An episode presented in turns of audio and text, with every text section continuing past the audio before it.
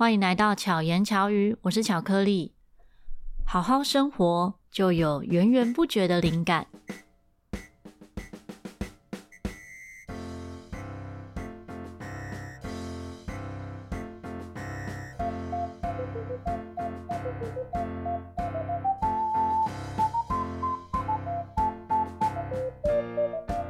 不知道你有没有写过部落格呢？在二零零六年左右，那一段时间，一直到二零一二年，我一直都有写部落格的习惯。在写部落格之前呢，其实还有经历过其他的时期，好比是 PC Home 的相簿、网络相簿。我们讲到网络相簿，会觉得好像是放照片而已。可是那个时候，我们可能会放一两张照片，然后写一些心情，写一些文字，在不同时期会用不同的方式来记录生活。小时候曾经有一段时间是写日记，大概是在国中的时候吧。不过那个时候写日记比较像是记录心情，不一定真的有记录生活中的每一件事。然后我又不是一个很持续的人，所以日记呢也只有写一段时间。后来以文字记录的时候，是差不多高中的时候开始有在一些网站上面写一些心情上的分享，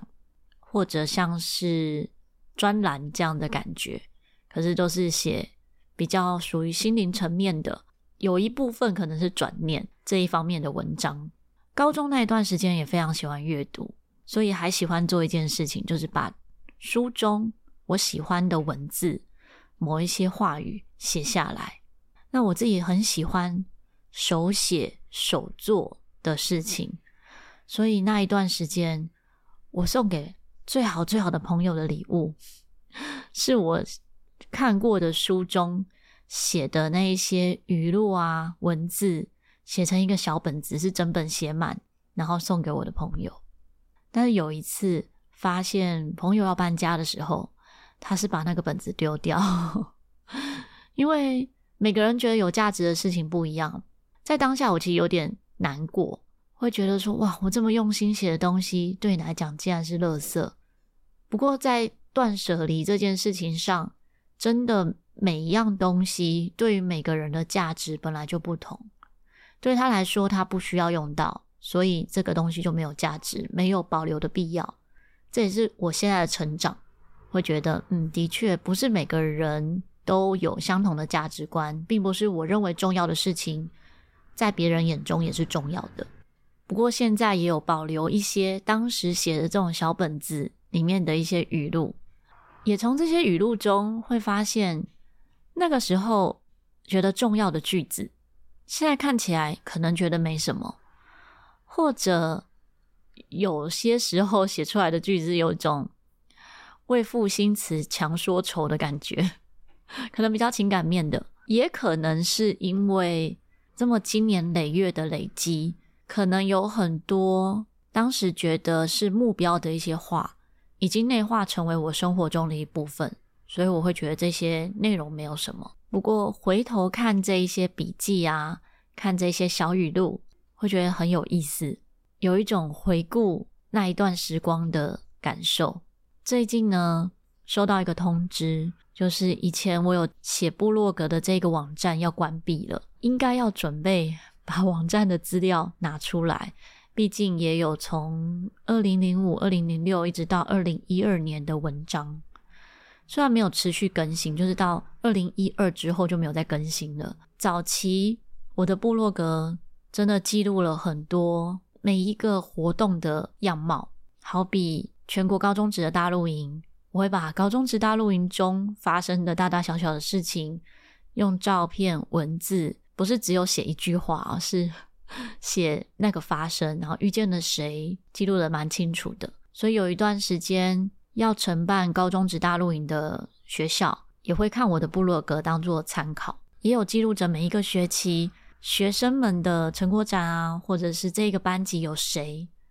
像有一次，在一个大型活动，就台北陶笛音乐大赏的时候，现场有一个大学生跟我说他以前是我学生。那因为他的姓很特别，所以他跟我讲他的姓的时候，我觉得诶有印象。那我要怎么去查这个资料？我就想到，哎，那个时候的部落格中有可能有记录，我就去搜寻部落格里面他的名字，的确就看到他国小的样子。他跟我上课的时候是国小，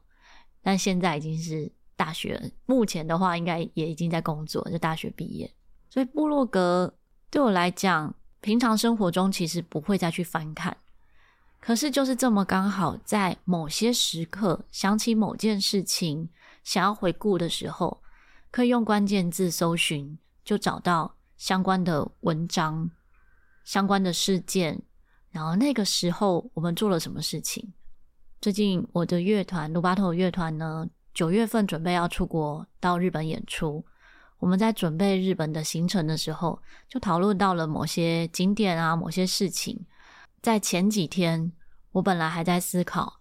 我要把部落格备份吗？有需要备份吗？还是就让它过去？没想到，因为鲁巴特讨论日本行这件事，诶，我又翻起了几篇当时写的文章，当时记录的出游日志，然后来回顾。所以有时候这些记录也蛮有意思的。那不同时期会是在不同的平台上面记录，就像刚刚讲的，从日记最早最早可能是手写的日记，再来到部落格或者其他的网站上面的一些文字，接着呢也有一段时间是以影片来做记录。那个时候真的还蛮认真的啊，就跟朋友们去日本玩啊，或者是去溯溪，去哪里玩。当时也并没有什么 YouTuber 这样子的概念，只是觉得是记录生活的一种方式。到后来比较常用就是 Facebook，所以 Facebook 上面呢，顶多是放几张照片，写一大段文字。到最近，我大部分的更新只有放在粉砖跟 IG 上面。粉砖上面呢，其实就不会像个人的版面放那么多的照片，因为还有排版的问题，所以反而照片是少了一些。然后也只有比较大型的活动才会做记录，记录的角度也会不太一样，因为有时候我可能自己一个人会身兼不同角色，也许是主办方的角度要来写一篇粉砖的文，也有可能是我个人或者我个人的粉砖。要发文，那 IG 上面又更简单了。IG 上就真的是只有照片，除了照片、影片之外呢，最常、最常分享的就是现在大家的习惯，就是现动、现实动态。现实动态上就比较容易随手的发布，所以现在的记录其实更随机，可是深度就没有像以前那么深。像我有一些朋友呢，喜欢寄明信片，不论是从国外寄给自己，还是从国外寄给朋友们？有一些朋友是喜欢在明信片上面呢，记录一些特殊的文字，或者在这个旅程中的一些点点滴滴，让未来可以回顾这个时光。随着科技的进步，我们现在大部分都会用数位的方式来记录生活，相对的是更快速。简便也容易搜寻，像我之前也分享过，我现在最常使用的工具其实手机里的备忘录，因为在手机备忘录中记录是非常方便的，所有的文字都可以用搜寻的方式找到我想要找的资讯。不知道大家是用什么样方式来记录自己的生活呢？我觉得不管是用什么方式，只要记录下来。其实都会是我们的灵感来源，就像今天的这个主题，也是突然想到，哎，我想要分享记录生活这件事情。有时候我们日子过着过着，你好像觉得不知道在做什么，有可能会有人有这样的想法。但是当你以你记录的这些生活，记录的不管是文字、图片、照片，来回顾的时候，一定也会发现累积了些什么，甚至是有些什么成果。就好比我现在，我觉得我记录生活的一个方式就是录制 Podcast。在录制 Podcast 的时候，我并没有觉得我是在记录生活，可是实际上就是，虽然不一定是讲很生活面的，但是分享蛮多心态面、想法上的内容。这些心态面和想法上的内容，也会随着时间的不同，可能也会有不一样的转变。无论是文字、照片、影片，还是声音。累积下来，就会成为独一无二的故事。觉得所有的记录呢，都可以是成为一种反思和成长的工具。除了记录这个事件、记录当下发生的事情之外，也可以思考和探索我们在其中学到的东西，以及不同时期在回顾的时候，去发掘自己怎么样成长和改变。有一段时间呢，我不算有写日记，不过我会在行事历的小格子上面，以一些小图示来代表我的心情，然后加上一些贴纸，看起来好像很丰富这样子。但前一阵子断舍离的时候，我把我所有的年历通通都丢掉了，就是那一些笔记本啊都丢掉，因为真的蛮占空间的。你是用什么方式记录呢？欢迎大家可以留言跟我分享。最近收到两则 Apple Podcast 上面的留言，一则是花 River 八八在二零二三年五月二十六号的时候的留言，标题是很好，好节目。另一则是二零二三年五月二十五号，Lucas 零六零一，他的标题是我是 Lucas。来给巧克力刷五星啦！好节目必推，谢谢两位朋友的留言，